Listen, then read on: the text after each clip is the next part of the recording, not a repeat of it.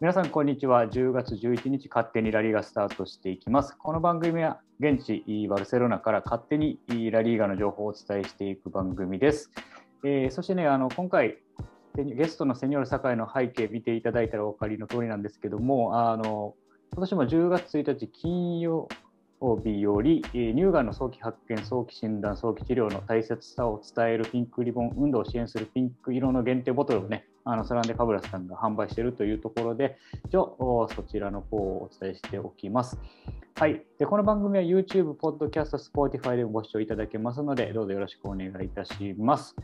はい、えー、進行は私、渡辺です。そしてゲスト、えー、セニョール酒井とセニョール各情報に来ていただいております。よろしくお願いいたします。よろしくお願いします。よろしくお願いします。はい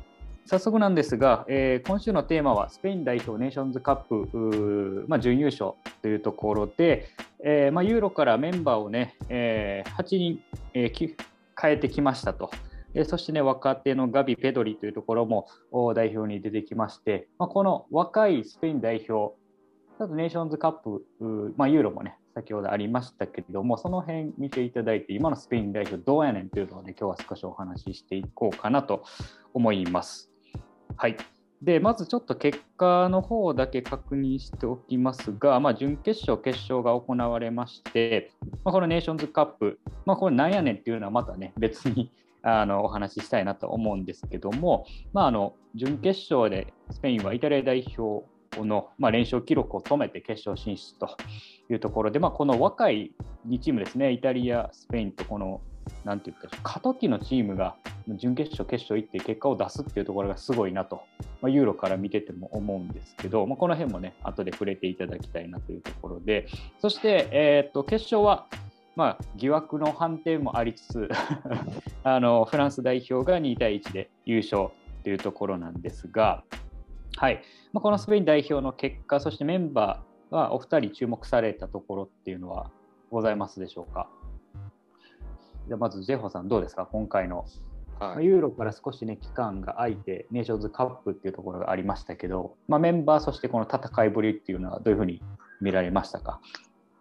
そうですね。私はこの2試合見て感じたことはスペイン代表には未来はあるんじゃないか、うん、と私は思ったんですね。はい、もう今のスペイン代表って黄金時代と比べてみると、うん、まあ確かに弱いんですけれどもそして批判もすごく受けてるんですけれども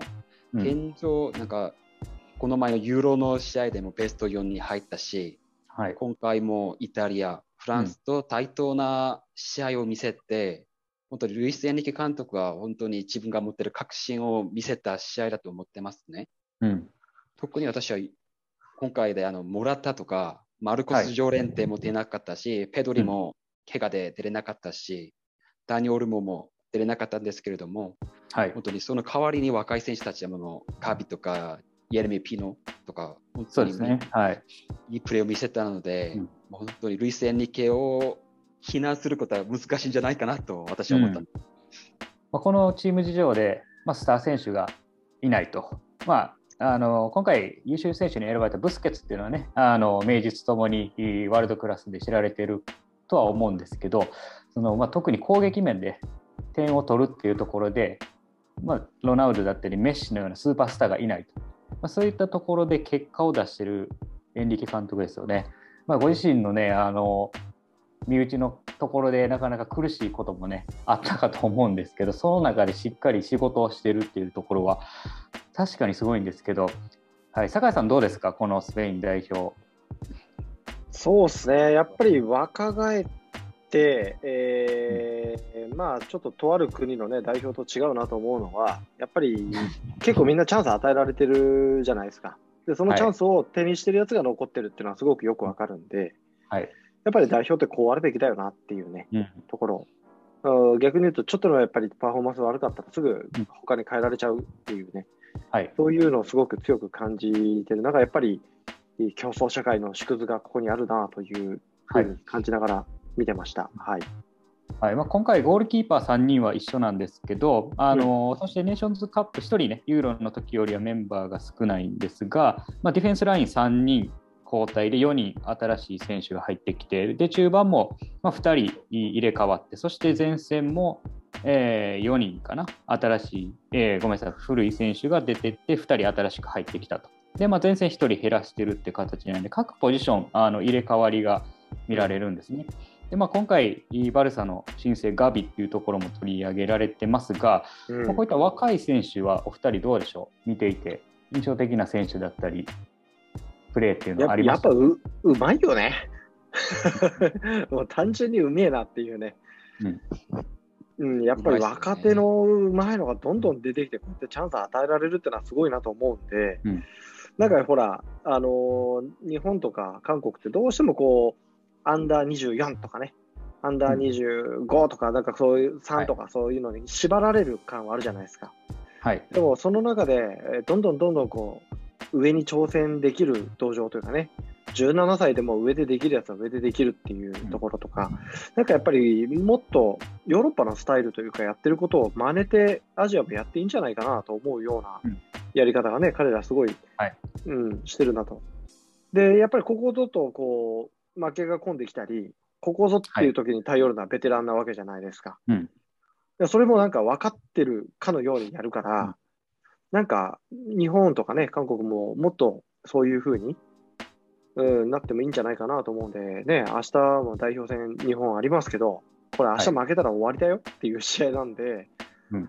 うん、リーグ戦でね、調子いいやつをもっとうまく使っていいんじゃないかなとかをね、やっぱ感じてしまいますよね。まあ、までもね、外から見てるだけですけど。あの酒井さん注目のオヤルサバルですか、うん、あのやっぱいい活躍してますし、彼も、ねうん、日本の代表の感覚でいうと、まだ24歳で若いじゃないですか。そうそうそう。あのしっかりもう、なんて言ったでしょう、ベテランの風格というか、代表に定着してきて、うん、もうね、まだ完全に、ね。うん、完全にもう彼の中心チームっていうか、あと、フェラントーレスもそうですよ、21歳でしょ？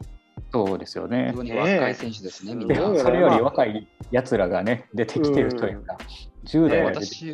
もうフェーラントレスあの得点記録見たんですけれど、22試合で12点ゴールは、あのあのダビド・ビアとか、モラタとか、ラウル・ゴンザレスよりも、全然すごいよね。ペースがすごいですよ、やばいっすよ、ね。現在、スペイン代表はビザビジャがね、うん、59得点かな、あの代表トップに持ってますけど、それを塗り替える選手っていうのもね、出てくるのかなと思ってるんですけど、うん、でさん、ごめんなさい、ちょっと止めちゃいました、うん、あいえいえ、やっぱり、あのその都度その都度の若手のね、その年齢構成っていうか、若い、その年齢的に見ての年齢構成みたいなところが、すごくやっぱり若いところにチャンスが行きつつ、ここぞという時に頼れるベテランが、こう、後ろで控えてるっていうのはね、はい、すごく強みに感じるので、はい、やっぱりなんかもっと血の入れ替えというか、はい、ね、なんか無所属の選手を試合に出しちゃうとかね、そういうのってなんか日本らしいなと思ったりはするんですけどね。うん、うん、まあ、ちょっとね、その辺は、あ,、まあ、あんまりね、僕も日本勝ってほしいので、予選の余計、うん、そういうふうにね、思っちゃうことも、まあ皆さんもね、なんか、思うこともあるんだろうなって思ってますけど、うん、やっぱスペインとかイタリアって、うん、でも選手が多いじゃないですか、若い、いいのが。そうですね。作詞が多いですね。うん。そこはなんかね、すごいなと思いますよね。次が次と出てくるというかね。毎年出てますね、新しいスーパーが、ね。そうそうそう。すごいですよね。監督も悩んじゃうよね。どうしよう。そして 皆さん、あの、少し話を試合に戻しまして、あの疑惑のオフサイドなんですけど、皆さんどう思います？かでしょオフサイドです。絶対オフサイド。フランスファンの方見ていただいてたらね、あのちょっといやいやって思う人もいてるかもしれないですまあちょっとあれは今までね、あのー、ああいう形で VR でオフサイド取られてたので、まあ、これ、ちょっとルールもね、変わったんですよね、オフサイドのね。あれ、ごめんなさいね、僕よく分かってないかもしれないけど、あれ、蹴った瞬間ですよね、きっと。蹴った瞬間、蹴った瞬間に、ラインに並んでる体の一部が入ってれば、オンサイドになったんだよね。はい。実写、今回のベンゼマ思いっきり出てたよねって話だよね。うん、なんか。そうですね、ウンバペが。ウンバペかな、まあ、オフあ、ウンバペか。ですね、オフサイド。はい、ウンバペがオフサイド位置にありましたけど、うん、なんか、エリック・ガラシアがクリアした、クリアミスが触った、彼、うん、触ったんですけど、それがまたウンバペが拾って点決めたんです,、ですけど、なんかそれ意図があるから、オンサイドっていう話だったんですね、あのレフリーの話では。そうだよね。うん、わけわかんないよね。いやいやいや、エリック・ガラシアちょっとかわいそうですね。うん。いやいやいやいやいやって思いますよね。なんか、サッカーがサッカーじゃなくなってる気が、フットサル界みたいな。ルール変えてほしいですよね、こういうルールは。間違ってるんじゃないかなと思ってますね。なんか良かれと思ったこのオフサイドのマイナーチェンジが、まさか決勝のところでね、影響を与えてくるとはっていう。やっぱなんかね、審判のレベルというかね、VAR みたいなやるんだったら、もう徹底的に全部やってくれよって話ですよね。そうですね、ちょっと分かりにくいですね。ねうん、ちょっと中途半端。で明らかなゴールなのにさ、いちいち VAR でチェックしたりするのさ、ね、すごいストレスですよね、見てる方がね。なんで今のでチェックすんねんって、微妙なやつだけでいいじゃん。まあ、しかも体の向きも完全にゴールに向かってたんで、あれはオフサイドだろうと 思うんですけどね、まあ、ちょっとフランスファンの方は見ていただいてたらごめんなさい。はい。うん、というところで、まあ、ネーションズカップはね、あのー、まあ、終わりまして、ユーロの後に今年はあのあって、まあ、ネーションズカップっていうのは基本的に奇数年にやると、うん、ワールドカップとかユーロの年にやるっていうところで、まあ、ちょっとこれどうやねんっていうのを、うん、まあ、ちょっとこの辺でお時間来たので、別のところでお話ししたいと思います。そうですね、ので、はい、一旦あの、まあ、若いスペイン代表に未来があるよというところで、はい、ここのお話は締めさせていただきたいと思います。はい、今日も聞いていただいてありがとうございました。はい、どうもありがとうございます。ありがとうございます。朝大号、チャオ。ナサル・プロクシマ